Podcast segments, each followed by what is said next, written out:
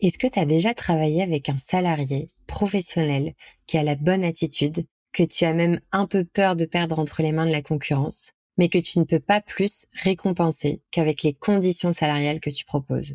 Moi, ça m'est déjà arrivé.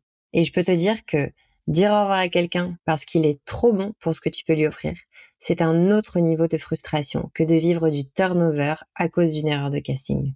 Si tu ne veux pas que ça t'arrive ou tu ne veux plus que ça t'arrive et que tu as envie d'offrir à ton équipe des avantages autres qu'une petite augmentation tous les six mois, des heures sup et une mutuelle cool, alors je te recommande de découvrir BND.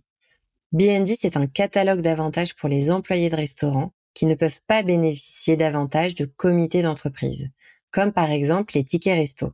D'ailleurs, si tu prends cet exemple précis, tu vois très vite que les tickets resto ne sont qu'à moitié remplacés dans les petits restaurants une partie est remplacée par les avantages en nature, les repas, mais l'autre partie qui est le pouvoir d'achat dans d'autres commerces n'est pas complétée.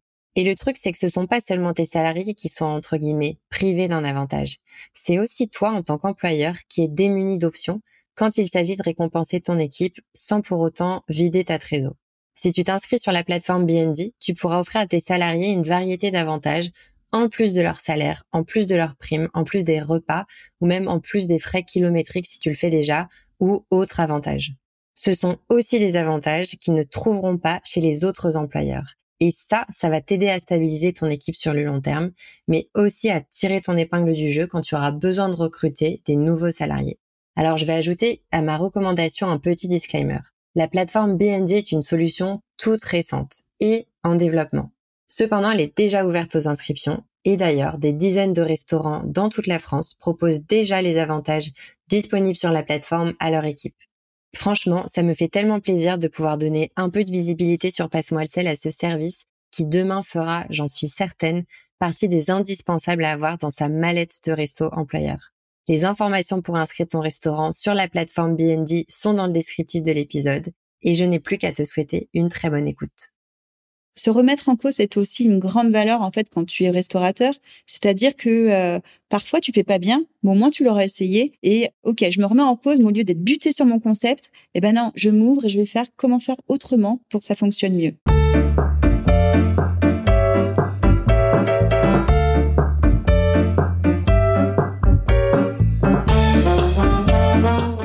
Bienvenue sur Passe-moi le sel, le podcast destiné aux restaurateurs et restauratrices qui ont compris que pour bien développer leur resto business, ils devraient à un moment donné relever la tête des opérations pour construire une meilleure stratégie. Je suis Laurine Blandin et Passe-moi le sel, c'est le podcast dont j'avais désespérément besoin quand je gérais des restaurants. Si tu souhaites accéder à encore plus de conseils gratuits, inscris-toi dès maintenant à ma newsletter ou alors offre-toi mon e-book sur les 45 meilleurs outils de formation d'une équipe de restaurant. Tu accèdes à ces deux ressources exclusives via un lien dans le descriptif de l'épisode. Et si tu apprécies le travail qu'il y a derrière ces conversations riches en contenu, n'oublie pas de noter le podcast 5 étoiles. Je te souhaite une bonne écoute et une journée cool dans ton restaurant. Afin de te faciliter la découverte de ce nouvel épisode de Passe-moi le sel, j'ai décidé de le diviser en deux parties. Fais bien attention à vérifier que tu les écoutes dans le bon ordre. Le numéro de la partie est indiqué dans le titre de l'épisode. Les conclusions et apprentissages de l'épisode se situent à la fin de la partie 2.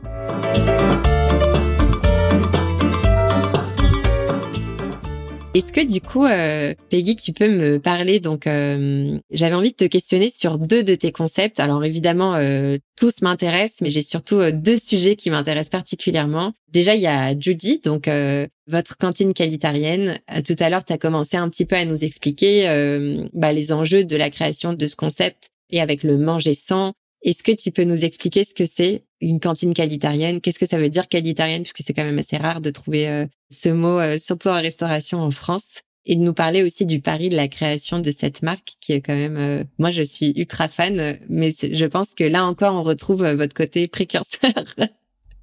Alors, être qualitarien, pour l'anecdote, c'est un concept qu'on a développé en 2016. Donc, effectivement, c'est un peu précurseur le sang en France.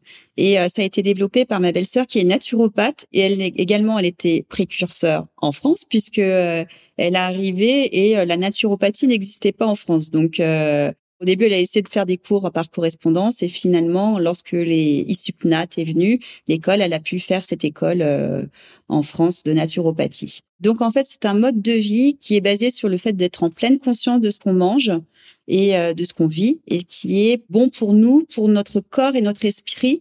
Et en même temps, on respecte les autres, donc nos clients, et la planète. Donc ça veut dire que c'est une adéquation sur l'origine des produits, l'origine de ce qu'on mange, de faire attention à la saisonnalité et en même temps de se respecter son corps. C'est effectivement euh, éviter de manger du euh, gluten à gogo si on est intolérant même pas allergique, hein, intolérant, de faire attention, de manger autrement. En fait, euh, peut-être le lait de vache, on commence à le savoir que ce n'est pas bon pour la santé. Donc, euh, quelles sont les alternatives? On ne demande pas d'arrêter le lait, on demande de manger autrement. Euh, vis-à-vis, par exemple, sans gluten, on ne demande pas de manger, d'arrêter du pain ou des gâteaux, c'est juste préparé différemment, en fait. Les gâteaux, celui qui vient au jeudi, il verra même pas de différence, en fait, entre un gâteau sans gluten ou avec gluten qu'il aurait l'habitude de manger. Et en fait, ce concept, on l'a développé de plus en plus puisqu'on a monté un atelier sans gluten, puisqu'en fin de compte, euh, on avait du mal à trouver en fait certains de nos produits. On voulait en fait le diversifier. On fait nos jus aussi pressés à froid avec des extracteurs à jus tellement ça n'existe pas qu'on a oublié de faire venir la machine des États-Unis parce qu'en fait euh, souvent en France on va te vendre le robot coupe mais euh, bah, du coup ça brûle en fait les nutriments qui sont indispensables à la santé et aujourd'hui c'est dommage d'arriver avec une machine qui peut brûler en fait c'est bien fait alors que en fait le fait d'avoir une presse hydraulique ça va te générer en fait euh, bah, tu vas voir que le bon tu gardes la peau parce qu'il faut savoir que souvent dans les ce qui est bon dans les fruits et légumes c'est la ça vient de la peau et donc tu gardes en fait cette particularité et puis euh, voilà en fait après c'est pas facile hein. avoir un labo c'était un autre métier aujourd'hui c'est toujours compliqué mais comme on est convaincu par nos concepts euh, on espère qu'au bout de deux ans ça va rouler hein. on a on a fait ça avec euh, la machine à café aujourd'hui on est avec notre laboratoire donc il est basé à Montrouge on livre tous nos restaurants pour vendre tous nos desserts sans gluten, offrir à notre clientèle cette curiosité et en fait le fait qu'ils puissent avoir des cheesecakes, des carottes cakes, des euh, gâteaux au chocolat cru. Voilà, une offre euh, différente, des cinnamon rolls, comme toi tu connais bien, je pense. Je sais que tu as parlé des scones, on a, on a, on a jamais réussi à faire le bon, donc on a arrêté. Mais, euh, mais c'est vrai que proposer à notre clientèle quelque chose de bon et de différent, c'est pas parce que c'est tendance, hein, mais c'est vraiment parce qu'on y croit. Donc là, on est en train de développer la marque Judy. On a développé des épiceries euh, fines pour vendre nos produits de vente à emporter. On a ouvert la deuxième là récemment dans le premier et, euh, et voilà. Donc euh, le but c'est d'y aller et de faire en sorte que nos clients soient convaincus en fait que on sauvera peut-être pas la planète, mais on contribuera en fait au fait que la planète aille mieux. Mmh. Et euh, donc chez Judy, tu peux consommer sur place et tu peux acheter aussi des produits d'épicerie. Oui. Alors tu peux consommer sur place et euh, effectivement euh, dans les Judy Market consommer en vente à emporter ou même sur place tu as, as des, peut-être des places assises. Et la carte est faite par ma belle-sœur qui est naturopathe parce que Aujourd'hui, tu peux manger euh, des fruits et légumes euh, ok à gogo, mais parfois il y en a certains qui sont incompatibles pour ton organisme ou qui vont être plus lourds à digérer ou qui vont pas être de saison. Et donc, euh, ma belle-sœur qui est naturopathe et micronutritionniste fait en sorte que l'équilibre en fait et la santé de notre clientèle soient respectés. Donc c'est vrai que on a cette chance. Au début, elle voulait pas forcément qu'on communique sur elle parce que elle est un peu timide peut-être. Aujourd'hui, après son troisième livre, euh, donc euh, ça y est, elle est moins timide. Elle peut se mettre en avant. En plus, c'est une très jolie femme, donc du coup, euh, c'est vrai que pour nous, c'est un gros plus de la mettre en photo. Et puis, c'est vrai qu'une une Australienne naturopathe avec un prénom français, Dominique, alors qu'elle, donc ça, ça rend presque le prénom Dominique sexy. Ouais, ouais, c'est clair. Je trouve ça vraiment génial que votre carte soit faite du coup par Dominique et naturopathe et micronutritionniste parce qu'en fait aujourd'hui c'est difficile de prétendre euh, proposer une cuisine qui fait du bien sans passer je trouve par cette étape de alors on n'est pas obligé de faire euh, intervenir des naturopathes, des micronutritionnistes, mais il faut au moins euh, avoir des connaissances de base en nutrition et un peu du coup en naturopathie parce que je pense qu'il y a surtout dans les néo-concepts type coffee shop, café, salon de thé, euh, un peu les concepts de journée où tu vas pouvoir manger à toute heure parce que du coup c'est important d'avoir, euh, enfin de pas forcément manger à l'heure des repas. Tu peux avoir des mélanges de sucré salé, tu peux manger euh, un petit peu plus végétarien avec des alternatives. Donc surtout dans les concepts qui vont proposer un peu des expériences alternatives à la cuisine traditionnelle et le service entre midi et 14 heures. Il y en a pas beaucoup qui sont allés aussi loin et qui ont fait vérifier ou créer leur carte par des personnes professionnelles. Et je trouve que du coup ça peut aussi je trouve que ça peut aussi un peu nourrir le côté euh, manger sans gluten, c'est pour la mode, manger vegan, c'est une tendance. Le fait que du coup ces concepts-là n'ont pas euh, fait ce extra mile, pour moi ça nourrit un peu cette tendance, mais c'est aussi parce que moi je suis un peu une extrémiste de la santé et de la naturopathie. Et en fait parfois je vais dans des établissements qui se présentent en tant que voilà restaurant euh, qui fait du bien, et puis je regarde la carte et je me dis bah non pas du tout cette carte elle fait pas du tout du bien. Alors elle a l'air super bonne, mais il y a des choses qui sont un petit peu incohérentes avec ça. Alors ça veut pas dire que c'est donné à tout le monde demain de faire créer sa carte et ses recettes euh, par des professionnels de la santé, mais mais ça vaut le coup de consulter euh, avant d'ouvrir, euh, voilà, de faire vérifier, d'aller récupérer des conseils, quoi. Bah en fait, alors déjà c'est marrant parce que notre slogan en fait du Julie c'est se faire du bien avec du bon ou se faire du bien pour de bon aussi. Et c'est vrai que le fait que déjà on a créé le restaurant alors je te dirais pas que c'est pour Dominique, mais c'est euh, le, restaurant en fait a déjà tourné, a été créé en fonction de Dominique et pas créé le concept en disant ah bah tiens mais qu'est-ce qu'on pourrait faire? Bah tiens tiens toi tu sais faire ça on va le faire. Non c'est l'inverse en fait. On a créé le restaurant euh, avec les compétences de Dominique. Car elle cuisine bien, au-delà de dispenser des conseils, elle cuisine super bien aussi. Elle avait même donné des conseils euh, avec Écotable au sein de Ferrandi. En revanche, je dirais qu'aujourd'hui, c'est compliqué, nous, de trouver des cuisiniers qui connaissent ça, qui connaissent le, euh, la cuisine sans et qui savent cuisiner et qui ont appris. Aujourd'hui, je suis très étonnée qu'encore euh, dans les écoles euh, de cuisine, il n'y a pas le pôle sans gluten ou le pôle des cours spécifiques à ça. Aujourd'hui, bah, en fait, ils ont l'impression que quand ils cuisent, c'est pas des bons cuisiniers. Au contraire, je trouve que bah, quand tu fais du super bon avec des légumes et que tu te dis waouh, comme tu l'as dit tout à l'heure, ah bah je me suis même pas rendu compte qu'il y avait pas de viande. C'est parce qu'en fait les plats étaient tellement succulents et savoureux que tu n'avais pas besoin en fait de ce plus qui va faire que tu as ça va apporter du goût. Et c'est ça en fait, c'est que Dominique en plus d'allier les aliments les uns avec les autres, elle donne aussi les recettes. C'est elle qui fait les recettes, d'où les livres qu'elle a sortis, de livres de recettes.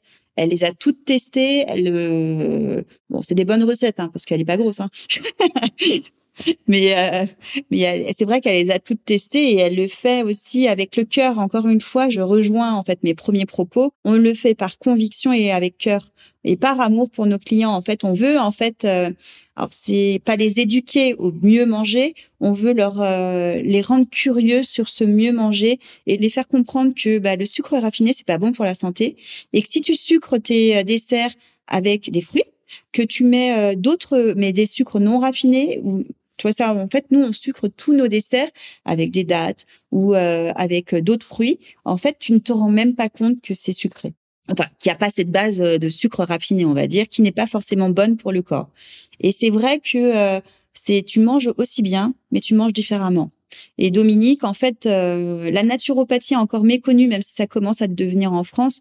Souvent, la naturopathe, c'était, je te dirais qu'il y a dix ans, c'était charlatan de la diététicienne, un peu comme l'ostéopathe et le kiné. Aujourd'hui, en fait, les gens comprennent que c'est pas du tout une diététicienne, c'est plutôt te faire manger autrement, avec des produits différents et euh, faire ce qui est bon pour ta santé. C'est pas une question de régime, c'est une question de tolérance. Ok, tu te sens ballonné, bah peut-être que tu as une, euh, certaine intolérance à tel aliment. Bah viens, je vais t'amener là-dessus. Donc euh, là, je suis en train de promouvoir la naturopathie, mais je suis en train de promouvoir le mieux manger et le fait que c'est important en fait, c'est encore de la curiosité, c'est important en fait de de goûter c'est comme si en fait c'était bah tu goûtes indien, tu goûtes asiatique, bah goûte naturopathe et tu verras qu'en fait tu seras heureux et que tu te porteras très bien. Ouais. C'est c'est vrai que t'es pas là pour faire la promotion, mais moi du coup je le fais vraiment. Écoutez ce passage de l'épisode. Pour moi, c'est la découverte de la naturopathie. donc pour la, la mini euh, aparté euh, plus perso, j'ai découvert ça quand j'étais au lycée, donc euh, c'était entre 2007 et 2010, donc j'ai 30 ans. Et en fait, à ce moment-là, j'avais des problèmes de santé, j'avais tout le temps des migraines, j'avais tout le temps des soucis de sinusite. tu vois un peu des trucs qui mais qui du coup ont vraiment affecté euh, ma vie scolaire mes résultats parce que j'étais tout le temps fatiguée j'étais tout le temps malade du coup je, je prenais des doliprane toute la journée jusqu'à créer en fait presque une tolérance au doliprane euh, et en fait, euh, à ce moment-là, la naturopathie, c'était ouais exactement comme ce que tu as dit. Enfin, c'était limite sorcellerie. Tu sais pas trop dans quoi tu mets les pieds. C'était pas du tout connu. Et en fait, j'avais vu une naturopathe qui m'avait euh, fait des premiers tests d'intolérance. Donc, elle avait trouvé des intolérances qui créaient dans mon corps euh, des inflammations qui, du coup, créaient des migraines, des infections, des sinus, des choses comme ça. Et donc, moi, j'ai découvert ça et on m'a demandé, on m'a conseillé de manger sans avant même que des produits industriels sans gluten existent en France. Et donc, euh, tu as 15 ans, on te dit c'est fini les pâtes, c'est fini les pizzas, c'est fini les céréales, c'est fini le goûter tartoche, machin. Donc, en fait, c'était la cata dans ma vie d'adolescente. Mais du coup, j'ai découvert à ce moment-là et depuis, je fais régulièrement des cures sans et je me rends compte à quel point en fait je me sens bien pas seulement physiquement mais mentalement aussi quand je mange moins de produits industriels, moins de produits avec euh, du gluten ou du mauvais gluten, tu vois un peu surchargé, moins de sucre raffiné, moins de lactose, des choses comme ça. Après, j'essaye de réintroduire les ingrédients pour voir OK, est-ce que c'est bon, je peux aller manger un énorme burger demain. En fait, quand je le fais, je regrette systématiquement. Sur le moment, c'est trop bien et le lendemain en fait, bah j'ai mal au ventre, je suis fatiguée. J'ai la même chose avec les pizzas.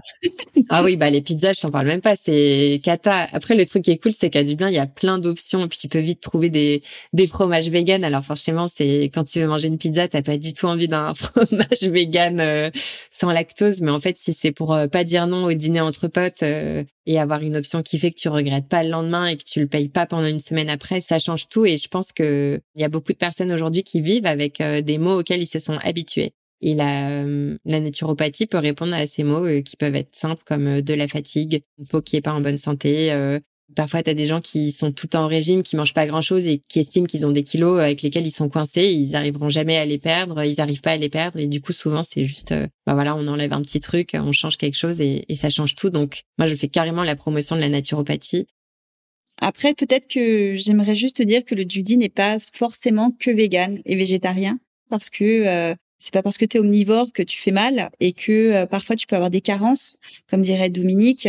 Tu peux avoir des carences et pas avoir forcément besoin de manger de la viande à ce moment-là, mais c'est pas parce que tu vas manger la viande. Attention dans les conditions, il faut pas que ça soit euh, de l'élevage, il faut pas que ça soit euh, voilà comme le poisson. En fait, on va faire du poisson, mais ça va être du poisson sauvage. Mais c'est pas parce que tu en manges que tu es moins bien ou que t'es pas tendance. C'est juste que ton corps peut te dire à un moment donné, j'ai besoin de faire, j'ai besoin, je suis en carence et allons-y. Donc c'est pour ça qu'en fait on n'est pas complètement vegan et végétarien. Après c'est la qualité de nos produits. Mmh. Alors du coup, euh, je sais pas si je l'avais fait comprendre, mais donc euh, j'avais compris que c'était pas vegan ni végétarien, mais aussi qu'il y a une, vraiment une grande différence entre euh, c'est pas les mêmes sujets, euh, la naturopathie, bien manger et euh, être végétarien ou vegan, pas du tout. Et du coup, je refais le lien avec l'épisode de, de Marceline qui explique qu'elle était végétarienne pendant longtemps et qu'en fait, quand elle a réintroduit de la viande et du poisson dans son régime, elle a beaucoup de problèmes de santé qui se sont réglés, qu'elle était, elle avait des carences euh, à cause de ça. Donc évidemment, ça dépend de tout le monde. Il n'y a pas de règle universelle, je crois ou peut-être certaines, éviter les abus en tout genre. Mais du coup, ok, c'est intéressant d'ajouter ça. Il y avait un, un autre de tes concepts euh, sur lequel j'avais envie de rebondir et sur lequel j'étais curieuse. C'est un de tes concepts de bar. Et euh, on parlait juste avant l'épisode de ton ambition d'ouvrir euh, peut-être toute la journée en continu et en fait de la réalité de cette ambition d'avoir un établissement qui répond peut-être à plusieurs créneaux de repas ou et du coup ça demande à beaucoup de personnes sur le floor, peut-être à flux tendu au niveau de l'équipe. Ça demande aussi d'être compris par le client d'une façon il peut venir toute la journée ou peut-être de s'adresser à plusieurs clients, c'est un petit peu euh, difficile. Est-ce que tu peux nous parler de ton expérience de ça? Et du coup, je fais aussi le lien avec le tout premier épisode de Passe-moi le sel avec Marion Flippo, qui expliquait que pour elle, c'était vraiment compliqué euh, d'ouvrir des restaurants avec euh, une identité, du coup, de s'adresser à un créneau de repas, à une clientèle qui mange à ce créneau-là et de cette façon-là, et en fait un jour de changer par euh, recherche de l'augmentation de son chiffre d'affaires, on va se dire naturellement, j'augmente ma plage horaire, ça va faire plus de chiffres, ça va être proportionnel. En fait, commence un peu à diluer le concept où on prend des risques au niveau de la rentabilité. Mais du coup, quelle est ton expérience de ça, euh, du changement d'horaire, de s'adresser à tout le monde? Alors, on a l'expérience des bars puisqu'en fait, on a trois bars rue Princesse et euh, deux, en fait, ils ouvrent tous à 17 heures. Et c'est vrai que deux sont vraiment très tournés. Alors un irlandais, l'autre un peu plus français avec euh, l'Eden Park, et un autre qui est euh, tourné vers la mixologie. Donc là, c'est encore un autre concept différent et c'est encore une autre niche, on va dire, qui est le Tiger. Et là, en fait, Arnaud, s'inspirant toujours de cette culture australienne et de Melbourne, puisqu'en fait, voilà, il va très souvent à Melbourne. Il s'est dit, écoute, moi, je voudrais qu'on crée le Fitzroy. Enfin non, il ne m'a pas dit ça comme ça. Il m'a dit, je vais créer le Fitzroy, suis-moi. je suis convaincue par ce concept. Euh, Fitzroy, c'est un quartier qui est très populaire et avec beaucoup de bars dans Melbourne. Du coup, on a créé le Fitzroy avec plein de petites euh, photos aussi d'Australie dans le, bar. Et il m'a dit, en Australie, ça cartonne. On ouvre à 7 heures du mat et on ferme euh, à la nuit. Et en fait, je voudrais qu'on ouvre un lieu hybride où quasiment on soit ouvert bah, du matin jusqu'à la nuit tombante et que ça tourne en boucle. Donc, euh, on a repensé le concept. Enfin, mon frère est vachement dans le concept, donc il a commencé à travailler dessus. Comment faire pour que les univers en fait se côtoient le matin, le midi, l'après-midi, le soir et la nuit? Euh, bah, il s'avère que euh, en France, on n'est pas prêt. on a du mal à identifier ça. Donc, on a fait des super et lourds investissements. On a investi dans la plus belle cuisine de Paris, puisqu'ils ont, pour le coup, c'est notre plus belle cuisine. Et là, au bout d'un an, on s'est dit, OK, bah, ça marche pas ça fonctionne pas. Et à un moment donné, bah, soit on continue comme ça et on va peut-être euh, aller droit dans le mur, ou soit on stoppe. Oui, on a fait des grosses dépenses, mais à un moment donné, bah, mieux vaut s'asseoir sur des dépenses que de continuer à creuser un trou. Et donc, du coup, on a pris la décision, de, au bout d'un an d'activité, d'arrêter. C'est pas que ça ne fonctionnait pas, c'est que ça fonctionnait mal. Ça veut dire qu'à 17 heures, notre staff arrivait et ils avaient en fait le trou à combler en fait de la journée parce qu'en fait on avait fait du chiffre mais le lieu est tellement grand qu'on avait une masse salariale qui était folle on avait quasiment huit personnes et en fait on arrivait en fait en ayant perdu de l'argent donc oui, on avait de la clientèle. Oui, on avait un peu de passage. Oui, il aurait fallu euh, développer le café le matin pour faire euh, concurrence à Starbucks, je ne sais pas, parce qu'en fait, nos cafés, ils sont top aussi. Et le midi, on a une offre qui était top aussi, mais en fait, euh, il fallait qu'on fasse venir. L'après-midi, bah c'était compliqué. Donc il y a des jeux de, quand même de lumière. Hein. Il faut que ça soit lumineux le matin pour te dire que c'est pas un endroit où tu as bu de la bière la veille. Il fallait euh, que le mec du ménage se speed pour tout nettoyer et que ça fasse ambiance euh, welcome euh, à 7 heures du mat. Et en fait, ça ne marchait pas.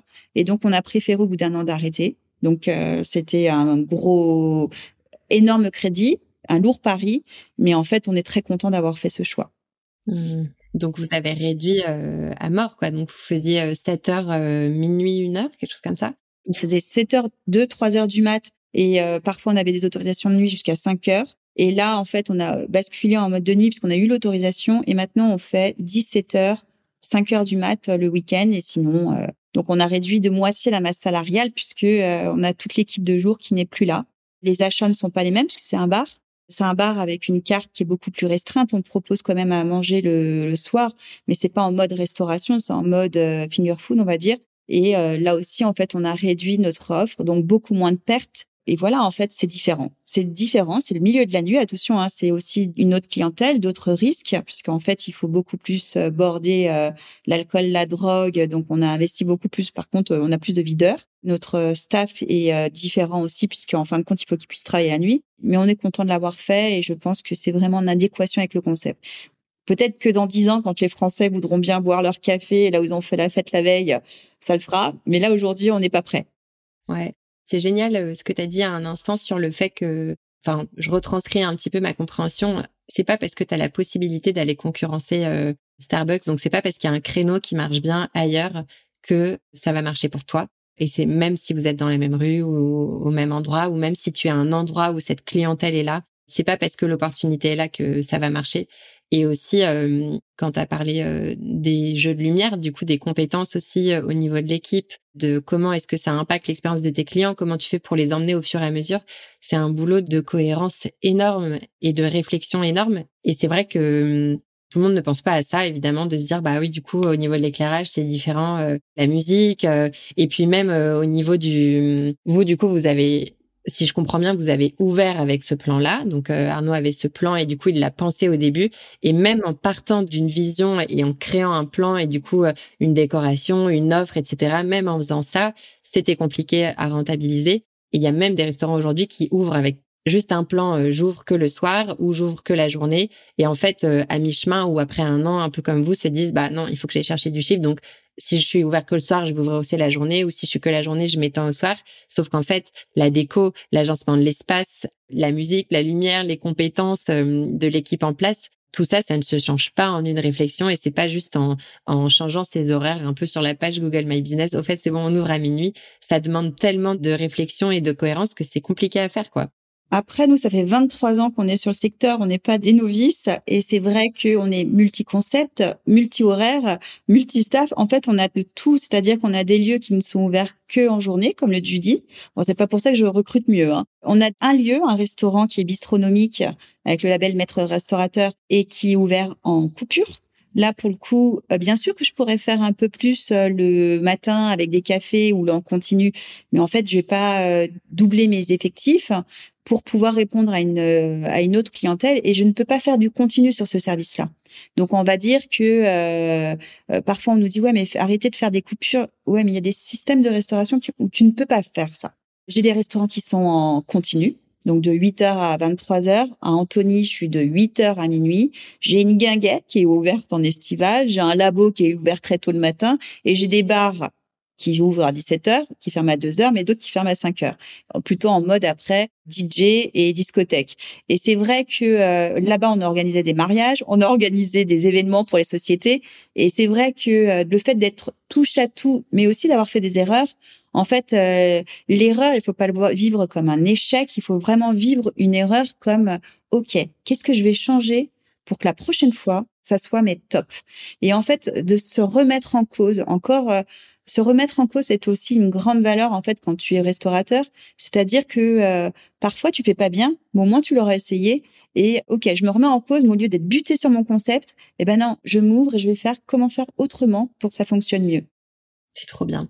Je me suis posé une question pendant que tu parlais, enfin donc euh, multi-concept, multi-site.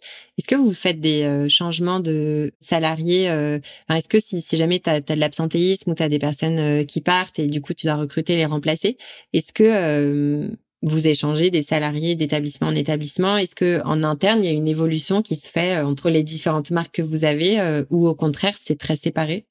Alors pas du tout parce qu'en fait nos concepts ont beau être différents, mais notre staff est le même, c'est-à-dire que je pense qu'on les recrute par amour. On s'en fiche qu'ils sachent porter trois assiettes. Euh, ça, ça s'apprend. En revanche, qu'ils aient le sourire, ça ne s'apprend pas. Et c'est vrai que euh, on recrute, on fait de la cooptation, c'est-à-dire que c'est vrai que si t'es sympa, bah tes amis seront sympas. Donc les amis de nos amis sont seront nos amis et effectivement pour notre staff ça marche.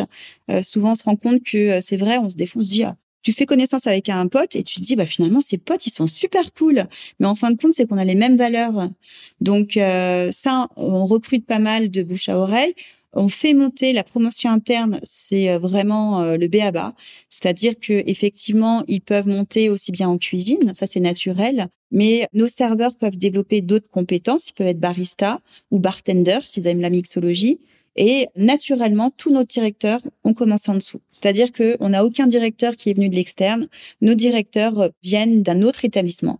Notre directeur des opérations, il était directeur de chez Georgette. Il est monté après directeur du Georgette et du Zi parce qu'ils étaient en face. Finalement, il était associé aussi. et aujourd'hui, il est directeur des opérations. Il gère tous les restaurants.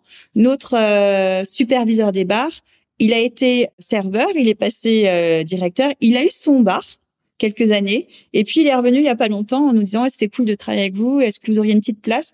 Et en fait aujourd'hui il manage tous les bars. Et c'est vrai que euh, c'est top en fait d'avoir des super bons employés parce que nous on se repose aussi sur eux et on essaye de de faire en sorte qu'ils fédèrent autant qu'ils ont fédéré aussi en bas et en haut. Et en fait, aujourd'hui, s'ils sont à leur niveau en tant que directeur, c'est qu'ils ont développé beaucoup de compétences. Après, à nous de les accompagner pour qu'ils soient meilleurs. Parce que parfois, euh, nous-mêmes, on peut placer des gens, avant de leur demander. Mais c'est vrai que eux, ils vont pas forcément dire bah non. Et en fait, on leur a peut-être pas donné suffisamment de savoir et de euh, connaissances pour pouvoir être euh, meilleurs tout de suite. Donc là-dessus, il faut vraiment euh, de plus en plus, notre axe le développement de l'année 2024, euh, développer les formations internes et en fait de proposer aussi peut-être nos staffs existants s'il y en a qui veulent se placer déjà en avant dans le but qu'on développe des concepts. Parce que l'année prochaine, on a des concepts qui vont, euh, des nouvelles affaires qui vont se développer en banlieue. Et en fait, on aura besoin d'un vivier de personnel. Et c'est vrai que euh, on a tendance à aller chercher en interne et après aussi euh, en local. C'est hyper intéressant de comprendre ça et ce que tu dis sur le fait que sourire ça ne s'apprend pas, porter des plateaux ça s'apprend, c'est quand même quelque chose qu'on pourrait placarder sur tous les sites de recrutement resto, CHR. Est-ce qu'on peut parler d'un sujet? Alors, on l'avait un petit peu abordé la dernière fois. C'était la solitude et aussi la déconnexion. Donc, euh, je trouve que quand on est restaurateur, on a un peu un métier euh, magique. Tu vois, quand les clients viennent dans les restaurants, ils savent pas du tout euh, que ça grouille derrière les murs de la cuisine, de la réserve, de la plonge. Peut-être il y a un sous-sol. Dans les hôtels, c'est pareil. Souvent, en termes de mètres carrés, il y a autant de mètres carrés euh, destinés au back-office qu'au service client. Enfin, c'est un truc un petit peu magique. Mais du coup, je pense que le, le métier, nos métiers de restauration sont aussi des métiers un peu incompris, enfin qui sont un petit peu incompris ouais, du grand public ou comme j'aime bien les appeler en à Harry Potter des moldus de la restauration. Donc ceux qui sont pas restaurateurs, c'est pas des sorciers. Donc il y a cette euh, solitude, donc euh, restauration versus bah en fait les autres métiers et du coup la clientèle. Il y a aussi peut-être de la solitude intra-restaurant je pense notamment entre, euh, ça peut être euh, l'incompréhension, euh, du coup la solitude des personnes en cuisine versus les personnes de la salle, ou d'une personne à un poste à responsabilité managériale versus une personne à un poste à responsabilité plus opérationnelle. Il y a un peu la solitude de la hiérarchie, cette déconnexion. Est-ce que c'est quelque chose que toi, personnellement, tu as déjà ressenti? Le côté un peu, bah, personne d'autre n'est à mon rôle. Euh, du coup, je suis un petit peu seule. Est-ce que c'est quelque chose que vous travaillez aussi en interne, le côté, euh, ben voilà, on évite que les personnes euh, ou que les départements se déconnectent entre eux? Tout à l'heure, tu en as un peu parlé avec la communication, mais il y a quand même un fait, c'est que si on n'est pas dans les pompes de la personne en face, on peut pas non plus l'accompagner aussi bien qu'on aimerait. Est-ce que c'est quelque chose que tu ressens, que tu travailles ou, ou pas forcément? La solitude, pour le coup, je l'ai vraiment vécue et en fait, je me pensais pas seule sauf avec le Covid, où là, euh, j'ai l'impression que j'étais seule au monde. J'ai l'impression que j'étais sur un bateau et que le bateau était en train de couler, sincèrement, hein, et euh, que je savais pas nager. Et en fait, je me suis sentie vraiment, vraiment, vraiment seule triste. C'est vrai que quand on, les gens ils te parlaient en fait, euh, oh c'est cool, oh le Covid c'était top, je suis en chômage partiel, j'ai fait ci. Mais moi j'ai l'impression qu'il fallait que je sauve le Titanic, mais que euh, j'avais pas de planche. Des choses comme ça. Et en fait, je faisais du mieux que je pouvais. Et après, en fait, cette solitude, je l'ai sentie au Covid. Je l'ai sentie encore plus euh, à la réouverture, où euh, bah là, en fait, j'avais un désamour en plus des équipes qui, suite aux médias qui disaient que la restauration payait mal, que la restauration c'était indu, que on avait un rythme de fou et que c'était pas normal de travailler le soir et le week-end.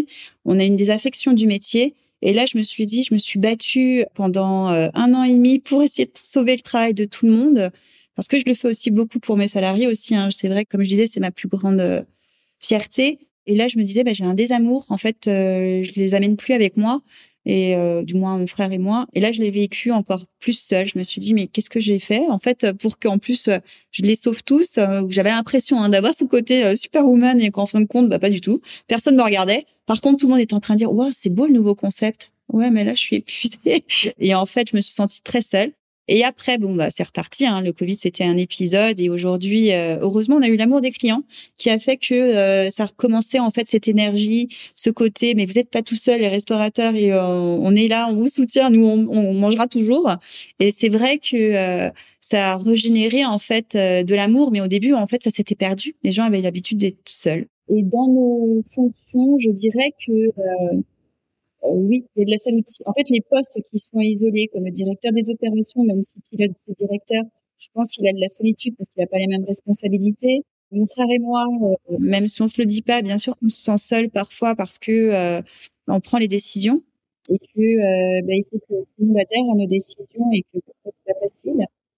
Donc c'est encore de la communication il faut comprendre. Mais je travaille, on travaille dessus, c'est-à-dire qu'on travaille sur cette communication même dans le bureau, une fois il y a pas longtemps, c'est-à-dire qu'ils travaillaient ensemble, ils étaient voisins, ils savaient pas ce que faisait l'autre. Donc aujourd'hui, en fait, j'ai créé des réunions pour que tous les lundis matins, pendant une heure, chaque poule se dit sur quoi il va travailler, sur quoi il travaille. Et en fait, ils vont se rendre compte que ah oui, tu travailles là-dessus, bah attends, mais moi j'ai besoin de ça, ou euh, attends, ça m'intéresse. Et en fait, ils se rendent compte qu'ils sont tous imbriqués les uns dans les autres. Mais en fait, j'avais une déconnexion de tous les postes. C'est-à-dire que ah bah alors moi, mon but c'est de mettre euh, d'être graphiste. Bah ouais, mais le graphiste, il va être en corrélation avec les achats, avec l'opérationnel, avec tel poste. Bah, et en fait, c'est qu'aujourd'hui, ils étaient dans leur mission, ils étaient plus en fait dans un univers restauration, un univers qui fédère, un univers qui est euh, ouais euh, ensemble, coude à coude, cœur à cœur, qui est notre euh, slogan du coup de Koulangata. Et en fait, c'est on est tous ensemble quoi. Et euh, alors, je vais pas dire tous ensemble, tous ensemble, mais c'est vrai qu'on on est rien l'un sans l'autre. Et donc, on est seul, mais si tu réalises que finalement, sans les autres, je ne fonctionne pas, bah du coup ça avance. C'est hyper intéressant, c'est un bon rappel, ça rafraîchit les idées.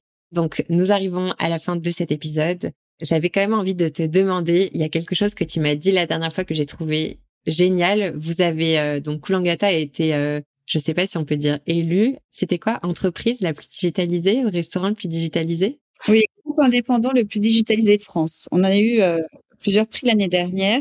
On est très digitalisé parce que encore une fois, c'est ma curiosité qui me pousse à me dire mais comment faire mieux, comment euh, gagner du temps et comment redonner de la valeur au cœur du métier de notre staff? Parce qu'aujourd'hui, c'est clair que euh, je leur donne euh, ils doivent faire leur planning, faire leurs commandes, faire les réseaux, gérer les TPE qui vont dysfonctionner, gérer euh, les 10 000 moyens de paiement qui sont arrivés et, euh, et, avoir le sourire. En plus, répondre aux avis, et là, t'es pas content s'il y a un mauvais avis. Plus, euh, ils doivent gérer l'hygiène. En fait, il y a tellement aujourd'hui de moyens, en fait, de ne plus redonner le cœur de métier. Et en fait, ils sont restaurateurs à la base. Hein. Ils sont pas administratifs. Enfin, ils font pas d'administratif. Donc, on a développé en fait beaucoup d'outils, donc euh, qui les aident donc à gagner du temps. Je te dirais qu'il y en a certains où on m'a même remercié parce qu'en règle générale, ils aiment pas forcément qu'on leur rajoute euh, un outil. Ils ont l'impression que ça va être euh, compliqué, laborieux. Et au finalement, aujourd'hui, les caisses, je crois qu'il y en a pas un qui peut travailler sans une caisse, je veux dire digitale, qui va être lié avec ton système de réservation, qui va être lié avec le système de livraison, qui va être lié avec les nouveaux TPE aujourd'hui où c'est la révolution. Ils ont un ticket qui sort par soir et plus une multitude de tickets ou en plus en plein service quand c'est le rush, bien sûr ça dysfonctionne et qu'il faut qu'ils se tapent les 2000 tickets un par un à recompter. Là aujourd'hui, mais euh, ils gagnent du temps. Les plannings, c'est quand même un temps fou et en fait c'est les amener en fait à comprendre là où ils peuvent gagner du temps. Pour moi en fait. Euh, aujourd'hui, on a développé tous ces outils digitaux pour faire en sorte que eux-mêmes puissent s'y retrouver et avoir en fait plus de euh, transparence vis-à-vis de notre business aussi des chiffres, de là où ça va ou pas, comment optimiser le mieux, euh, comment faire en sorte que nous aussi qui sommes déconnectés de l'opérationnel tous les matins à 7 heures du matin, j'ai un outil qui s'appelle Devor, je reçois mon rapport avec les chiffres d'affaires, la masse salariale. En fait, j'ai un outil qui est connecté à tout le monde. Et du coup, je me dis, OK, alors euh, je suis contente, pas contente, pourquoi? Quels sont les axes d'amélioration? Pourquoi, en fait, ça n'a pas fonctionné, euh, tel événement? Parce qu'on fait des soirées stand-up, euh, jam ou pitch dating. Pourquoi, en fait, on n'a pas amené nos clients? Donc, en fait, c'est vraiment que des remises en cause. Et le but de ces outils nous permet, un, de redonner de la valeur à ceux qui travaillent dans l'opérationnel et à nous du back-office de nous remettre en cause en nous disant, OK, comment faire pour que ça aille mieux? Par exemple, on utilise un outil qui s'appelle Malou. C'est pour donner beaucoup plus de temps à la communication, de faire en sorte qu'il y ait plus de cohérence sur notre façon de communiquer aussi et de pas mettre sur une plateforme ouverte et l'autre côté le fermer parce que du coup tu crées un mécontentement vis-à-vis du client et que ton étoile, bah tu vas la mériter. Hein. Et donc voilà, en fait, c'est vraiment aller peut-être plus vite, mieux, tu peux développer ton chiffre d'affaires ou tu travailles en fait euh, sans euh, tendre tes équipes. C'est éviter, en fait, c'est aider tes équipes aussi. Faire en sorte qu'ils soient euh, plus heureux en leur donnant bah, plus de temps pour servir les clients et pas arriver comme un maton. Bah, pourquoi ça s'est pas fait? Pourquoi c'est pas fait? Toi, tu le vois, tu es content, voilà. Trop bien. Je savais pas du tout que ce prix, cette récompense existait. Et je trouve ça chouette que ce que tu mettes en avant par rapport à la digitalisation d'outils ou de process, c'est en premier lieu euh, le gain de temps, la facilitation.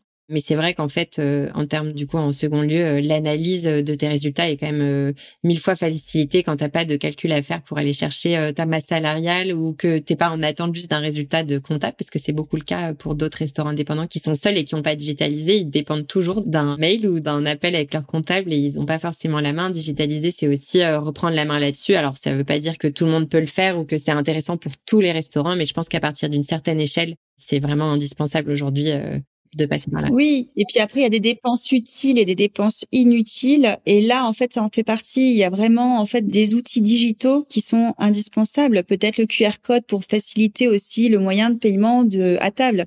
Aujourd'hui, j'ai un restaurant où 50% des moyens de mes paiements sont via un QR code. Et pourquoi? Bah en fait, un le client est super content parce qu'il peut se lever au lieu de lever dix fois la main parce que euh, c'est des moments de rush et en fait c'est un restaurant où il y a beaucoup de brunch et là ça leur fait gagner du temps. Ils peuvent payer, ils sont aussi autonomes. Nous, en termes de rotation de table, c'est plus simple. Et c'est pas pour ça en fait que le client au début, euh, donc celui qui est contre les avancées technologiques va dire bah ouais mais le resto basket bah, le resto basket, euh, celui qui voudra te faire un resto basket, il payera quand même. Hein. Mais aujourd'hui, c'est pas parce qu'il te laisse un billet sur la table que tu arrives à voir de loin que tu as euh, le bon montant vis-à-vis des tickets restaurants aussi. Et puis, tu fais confiance à tes clients à un moment donné aussi, il faut y aller. Et puis, euh, sur ces outils, c'est une belle révolution. Ça nous fait gagner du temps et ça nous fait gagner aussi de l'argent, puisque le temps, c'est de l'argent.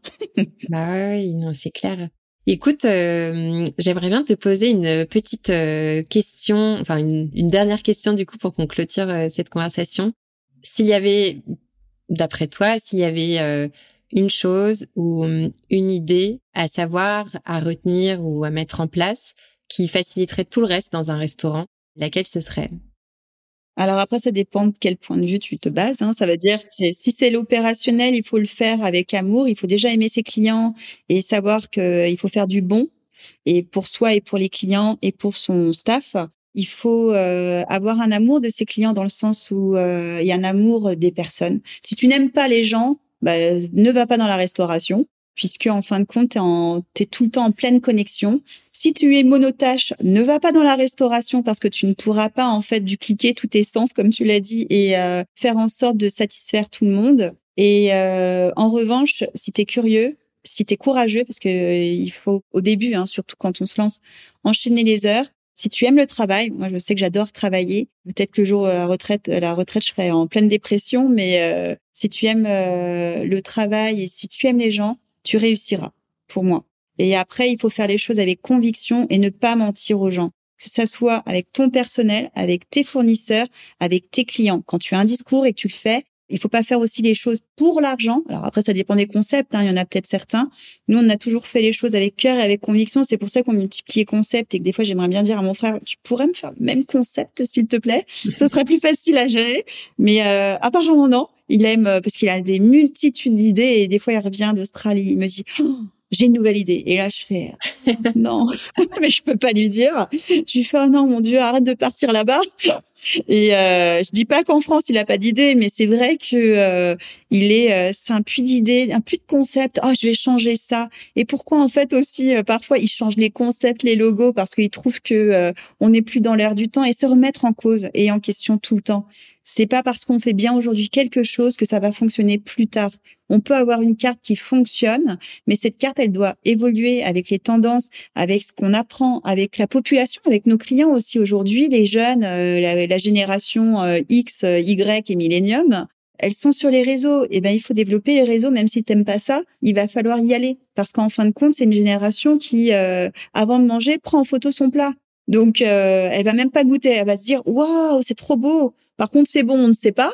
Mais euh, donc le but, c'est d'allier le beau et le bon. Comme ça, tu vas en plus avoir un commentaire. Mais c'est vrai que euh, il faut s'adapter aux tendances. Et voilà, nous, on commence à vieillir avec mon frère, donc euh, c'est pour ça qu'aussi on, on s'entoure de collaborateurs jeunes parce que bah ils nous font bouger aussi. Et même si on se remet en cause, comme je te disais, on n'a pas la science infuse et que euh, euh, les nouvelles technologies, les nouvelles façons de communiquer, les méta, les choses, bah il y a dix ans on parlait pas de méta et aujourd'hui bon bah il faut s'adapter. C'est une très belle conclusion. Il faut s'adapter, il faut se réinventer, il faut se remettre en question. Est-ce qu'il y a quelque chose que tu aurais aimé ajouter avant qu'on se quitte? Merci Laurine et merci de ce que tu fais parce que c'est beaucoup de temps que tu passes pour euh, aider les restaurateurs et faire en sorte qu'ils soient euh, heureux dans leur boulot et je trouve que c'est très beau ce que tu fais. Trop sympa. Donc je suis contente de t'avoir connu et de voir pour la première fois aujourd'hui. bah oui, moi aussi. Je suis émue, mais c'est pas parce que j'ai de la crème solaire dans les yeux. Là, c'est bon. merci Peggy. Eh ben merci à toi et puis euh, à bientôt.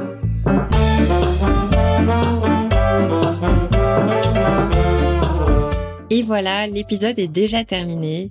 Pour les auditeurs les plus pressés d'entre vous, j'ai comme d'habitude préparé un petit récap des apprentissages que Peggy Gasté nous a partagés aujourd'hui. Le premier apprentissage concerne la complémentarité extrême entre Peggy et son frère Arnaud, le cofondateur de Kulangata. Lui est très bon à créer des univers et Peggy est très douée à les faire fonctionner. Pour moi, ça met en avant l'importance de vraiment bien s'entourer quand on entreprend dans la restauration, mais aussi de s'entourer intelligemment en termes de compétences et en termes d'appétence. Sinon, ça devient vraiment difficile de tenir sur la durée. Le deuxième apprentissage pour moi, c'est le moteur du développement du groupe.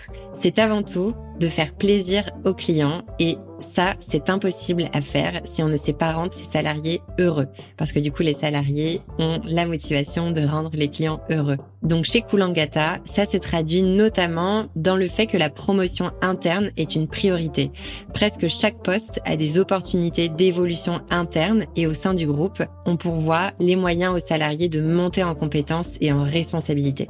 Le troisième apprentissage est tiré de l'expérience de Peggy en tant que conseillère au prud'homme et de ce qu'elle nous a partagé du fait que la communication résout ou prévient tous les problèmes. Et que du coup, pour ça, c'est essentiel de bien communiquer avec son entourage professionnel, donc salarié ou collègue ou hiérarchie, les bonnes informations au bon moment sur ses attentes, sur les étapes à venir et sur ses besoins, sur les étapes à venir pour éviter d'arriver dans un conflit qui peut aller en fait beaucoup trop loin et qui va en fait à la fin casser le lien et la connexion entre les personnes. J'ai adoré enregistrer cet épisode de Façon LCL avec Peggy Gasset. J'espère que son expérience et ses conseils et ses partages pourront aider les restaurateurs et restauratrices d'entre vous à prendre de bonnes décisions stratégiques pour votre resto entreprise ou la façon dont vous vivez votre euh, expérience de restoprenariat. Je la remercie encore chaleureusement d'avoir joué le jeu et participé au podcast Passe-moi le sel et je vous indique à vous dans la description de l'épisode toutes les informations pour aller découvrir Kulangata et ses univers aussi magnifiques qu'inspirants. Merci d'avoir écouté cet épisode et si vous souhaitez recommander un ou une spécialiste ou même participer au podcast vous-même, vous me trouverez directement sur LinkedIn, sur mon profil perso, Laurine Blandin. Je réponds tous les jours. À très vite dans le podcast Passe-moi le sel.